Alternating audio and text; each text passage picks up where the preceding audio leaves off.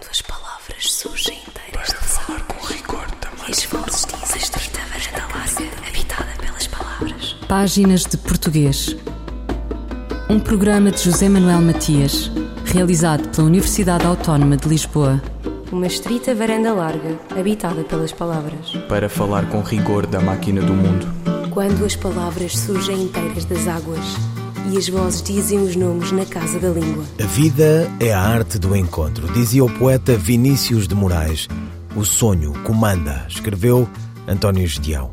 Não será coisa de espantar que exista uma confluência de caminhos como lugar de construção de uma comunidade de experiências e de reflexões sobre o ensino. Chama-se ENA, Encontro Nacional sobre o Discurso Académico, e acaba de publicar em livro o resultado do seu trabalho.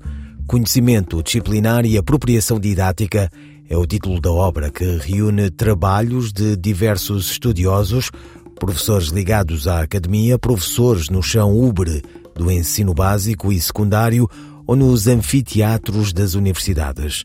Os caminhos convocam muitas experiências e diversas disciplinas. O discurso faz-se a caminhar. Páginas de Português conversa com Carla Marques, do CELGA ILTEC, o Centro de Estudos de Linguística Geral e Aplicada da Universidade de Coimbra, sobre a construção de um manual escolar, eixos determinantes e tensões latentes. Presentemente, a construção de um, de um projeto escolar é algo de uma complexidade enorme. Aqui há, imaginemos, 30 anos, construir um manual escolar era selecionar alguns textos, muitos até estavam selecionados pelos documentos programáticos, e depois associar a esses textos, eventualmente, atividades, questionários, e basicamente uh, o, o, o manual fazia-se desta abordagem didática, digamos assim.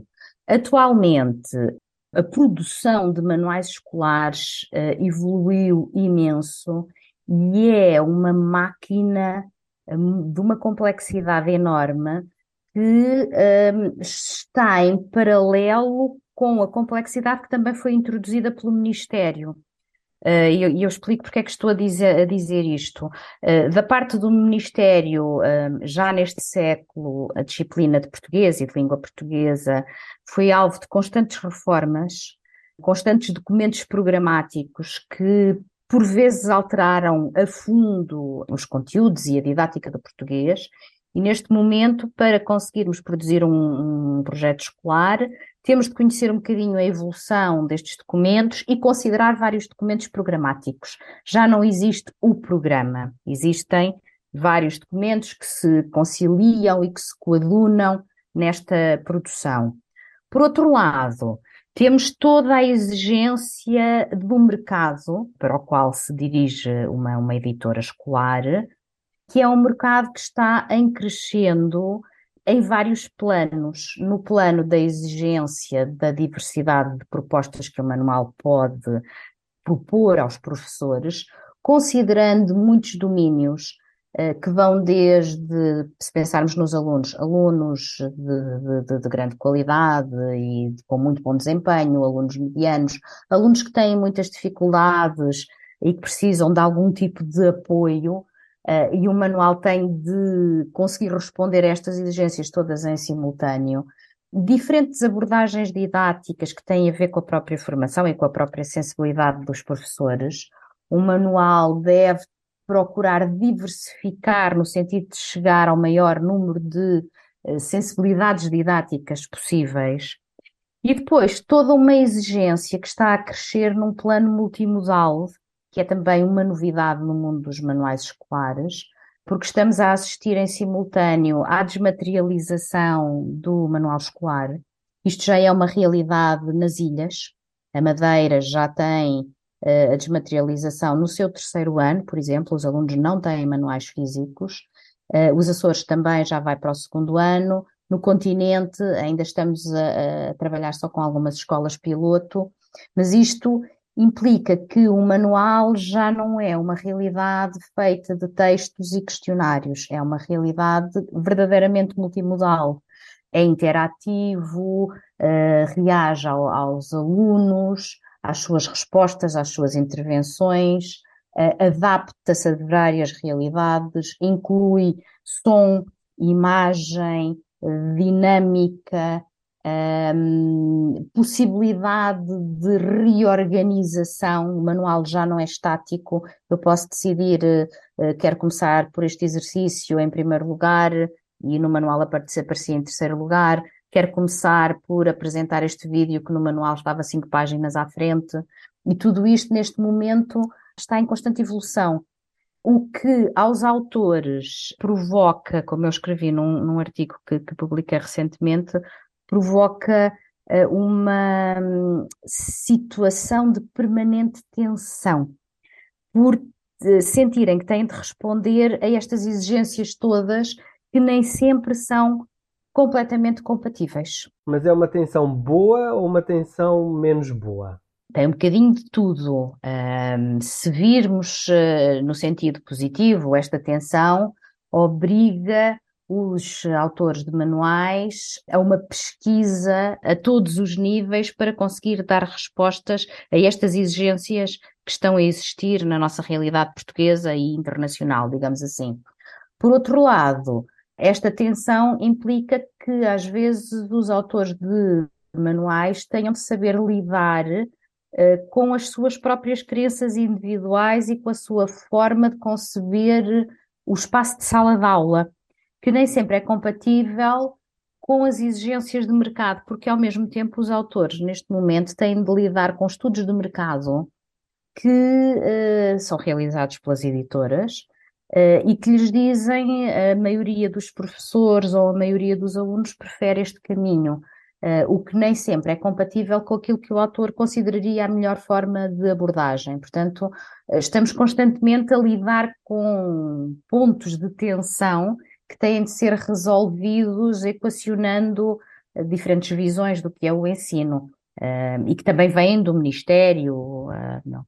Há aqui uh, uma triangulação de sensibilidades que são, que são muito diferentes e, e de necessidades uh, e conceitos do ensino que nem sempre são muito compatíveis. E como é que se encontra esse equilíbrio? Esse equilíbrio entre esses vários eixos, o eixo científico-didático, o editorial, o económico e também uh, o eixo, como referiu, o eixo que vem, neste caso, do Ministério, as diretrizes do Ministério? Olha, com boa vontade e bom senso. Nem sempre é fácil, porque de facto os autores, ao conceberem um, um projeto editorial, estão a concebê-lo no seio de uma editora que tem, como, como é natural, interesses editoriais que estão uh, relacionados com questões económicas, que têm um grande peso e que têm a ver com a aceitação do projeto no mercado e com vendas. De facto, é isto. Portanto, os autores percebem perfeitamente estas, estas exigências e acabam por ter muitas vezes de eh, negociar, entre aspas, propostas, abordagens e visões. Eh, é evidente que um, um, uma equipa de autores que seja bem recebida no mercado pelos professores tem uma capacidade negocial muito superior a uma equipa de autores que tenha menos cota de mercado. Uh, e as coisas de facto funcionam muitas vezes uh, uh, neste plano. E propor abordagens que sejam muito inovadoras no mercado é uma tarefa muito, muito difícil, porque há, há que vencer as barreiras da editora e muitas vezes há que vencer também as barreiras dos próprios professores que estranham propostas diferentes. Portanto, há todo um percurso a ser feito para que esta abordagem nova possa, eh, de facto, ser bem recebida e compreendida. Eh, os autores de, de, de, manuais, e eu particularmente, dizemos muitas vezes, era bom que o manual falasse e que explicasse porque é que estamos a fazer assim. Isto nem sempre acontece, ou não acontece. E nem sempre os professores percebem qual é a proposta que está ali a ser avançada e qual é a intenção dessa proposta. Portanto, tudo isto exige muita reflexão, muito bom senso, eh, por vezes jogo de anca, eh, para conseguirmos levar avante, no fundo, o que é uma proposta que ao mesmo tempo se quer diferente, inovadora e que permita qualidade de ensino, que é outra, outro eixo de atenção. Carla Marques, do Celgail Tech, Centro de Estudos de Linguística Geral e Aplicada da Universidade de Coimbra, sobre o seu artigo A Construção de um Manual Escolar, Eixos Determinantes e Tensões Latentes.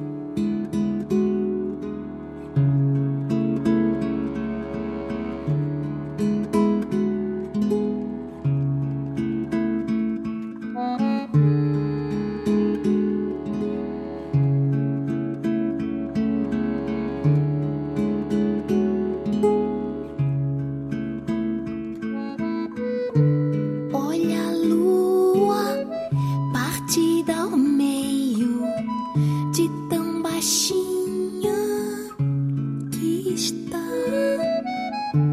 quais se levas copas das árvores.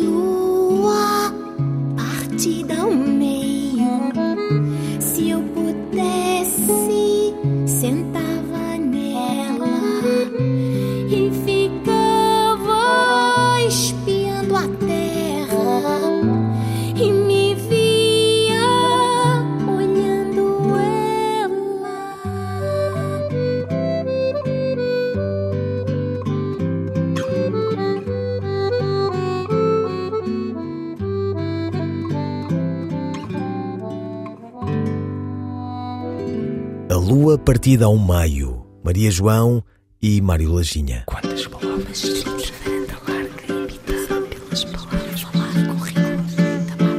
Continuamos a conversa com a professora Carla Marques, do Celgail Tech, a construção de um manual escolar, eixos determinantes e tensões latentes.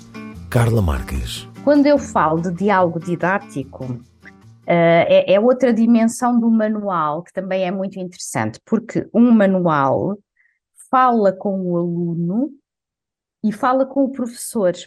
E isto são dois textos que existem em paralelo e em relação aos quais o, o, os autores têm de ter muito cuidado. O texto principal dirige-se ao aluno. E isto tem várias implicações. Por exemplo, no caso de um, de um, projeto de até ao terceiro ciclo, isto implica, por exemplo, tratar o aluno por tu, o uso da segunda pessoa do singular. A partir do no ensino secundário, já se trata uh, por você, digamos assim. Implica também uma presentificação. Usa-se constantemente o presente como se o manual estivesse a falar com o aluno naquele momento em formulações do género, agora vais fazer este exercício, agora preenche este esquema, eh, de seguida reflete sobre aquele aspecto. Portanto, há este, esta presentificação que, que, é marcada pelo uso do presente ou pelo uso do imperativo, como se o manual estivesse mesmo em diálogo com o aluno. O, a própria seleção lexical e sintática é ajustada ao, ao nível do aluno que se toma como modelo, o aluno de 12 anos ou de 13 anos, por aí fora. Portanto, não, não vamos eh, com alunos do, do, do terceiro ciclo, não vamos usar frases muito elaboradas ou um léxico muito denso, porque o que se pretende é que o aluno tenha alguma autonomia na, no, na utilização de, deste instrumento didático. E isto implica também um certo tom. O manual tem um tom instrucional, quando diz faz isto, responde aquilo, mas também um tom explicativo, que no fundo é um tom que está próximo do tom que o professor usa, porque o professor também explica, também sistematiza. E é aqui que o manual começa a ter de ter algum cuidado, porque não, os professores não querem um manual que se substitua à voz do professor tem de ser uma voz que funcione em paralelo. Portanto, aqui há algum cuidado para não entrar naquilo que é o espaço da didática eh, cotidiana do professor. Por outro lado, há, o manual estabelece um diálogo com o professor, isto é, se quisermos um texto secundário, que acontece onde? Acontece sobretudo naquilo que se chama a banda do professor. Os manuais dos professores têm uma banda que, nas laterais, na, nas páginas. Estas, estas, esta banda não existe no manual do aluno. E o que é que aparece nesta banda do professor? Indicações didáticas, eh, propostas de correção de exercícios, outras sugestões, indicações de recursos que se poderão utilizar, mas aqui, como é com o professor que se fala, eh, e o diálogo se estabelece com o professor, Uh, imediatamente se uh, produz um texto completamente diferente. As marcas linguísticas são de um distanciamento muito maior. Usa-se a terceira pessoa, modaliza-se muitas vezes o discurso, aquele tom instrucional que se adota para os alunos nunca se pode adotar para um professor. Então não dizemos uh, use este vídeo, diremos algo como será possível usar este vídeo se o professor entender pertinente, poderá usar este vídeo, portanto, tudo é muito mais modalizado. E depois temos um recurso a um léxico de especialidade uh, que os professores uh, entendem e usam muito bem, e uma sintaxe muito mais elaborada, porque é um interlocutor diferente. E o tom nunca será um tom instrucional ou explicativo, será sempre um tom de sugestão, digamos assim. Portanto, são diálogos que se processam em camadas uh, dentro do, do, projeto escolar. O que também, se compararmos com manuais escolares do século passado, é também uma novidade, os manuais escolares do século passado não tinham a edição aluno e a edição professor. Portanto, todo o texto era dirigido sobretudo ao aluno uh, e uh, em, em pano de fundo ao professor, mas era com o aluno que se falava. E isso agora acontece de forma diferente. E de que maneira é que isso é benéfico? Há uma grande discussão eh, em torno da produção das, das, bandas do professor. Uma grande, grande discussão. Eu já, já estou neste, neste mundo há alguns anos, há 20 anos, e já assisti a, a discussões acaloradas sobre a existência de bandas do professor, sobretudo quando estas propõem, por exemplo, eh, respostas a perguntas de interpretação. Uh, alguns professores sentem-se um pouco relegados para segundo plano naquilo que é o seu saber. Uh, outros professores consideram que é muito útil porque no momento têm ali um auxílio para a sua tarefa didática. Uh, portanto, não, não lhe sei dizer até que ponto é completamente positivo ou completamente negativo. O que é certo é que, não obstante a discussão, que, que ainda tem alguma vitalidade, neste momento é um dado adquirido. Todos os manuais de todas as disciplinas têm bandas do professor com estas características. Portanto, foi um, um segmento dos projetos escolares que, que entrou, se impôs e que neste momento existe. E, e, que de alguma forma pode interferir na, na, na ação do professor. É evidente que o professor tem sempre a liberdade de ignorar aquelas bandas, como, como é óbvio. Mas se quiser rapidamente, imagina uma, uma, uma questão a um aluno e, e o professor quer uh, apresentar uma resposta como modelo, o facto de aquelas respostas estarem construídas e elaboradas uh, permite uma, uma rapidez que é muito eficaz em sala de aula. E nós estamos a assistir também a este entrar da necessidade de ter os alunos em constante uh, estado de atividade, os manuais também precisam de responder a esta exigência. A sala de aula do século XXI é pouco compatível com momentos mortos, porque isso gera uh, indisciplina e desatenção. Se conseguirmos ter muitos picos de atenção numa aula, e isto é feito com uh, uh, constantes atividades novas e, e sem paragens, uh, de certa forma isto será benéfico para a ação do professor. E também por isso estas bandas poderão ter alguma utilidade e se foram impondo, não obstante poderem ter aspectos negativos, como, como lhe disse. Carla Marques, do Celgail Tech, Universidade de Coimbra, sobre o seu artigo A construção de um manual escolar, eixos determinantes e tensões latentes.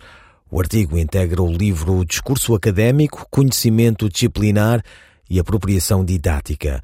Acaba de ser publicado pela editora especializada Grácio. A obra teve a coordenação de Paulo Nunes da Silva, Alexandre Guedes Pinto e Carla Marques. Na frase, aquela pronúncia não me é estranha, a palavra pronúncia leva ou não acento? A resposta da professora Inês Gama. Neste caso, a grafia correta é pronúncia com acento agudo no U. Este termo trata-se de um nome comum cuja antepenúltima sílaba é a tónica. Isto significa então que esta palavra é esdrúxula e, como todas as palavras que pertencem a esta categoria, leva um acento gráfico que recai sobre a vogal tónica. Já o vocábulo pronuncia, sem qualquer tipo de acento gráfico, consiste na terceira pessoa do singular do presente do indicativo do verbo pronunciar.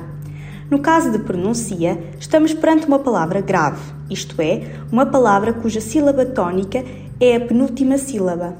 Por outras palavras, no caso de pronuncia, a sílaba mais forte é o si, pronuncia.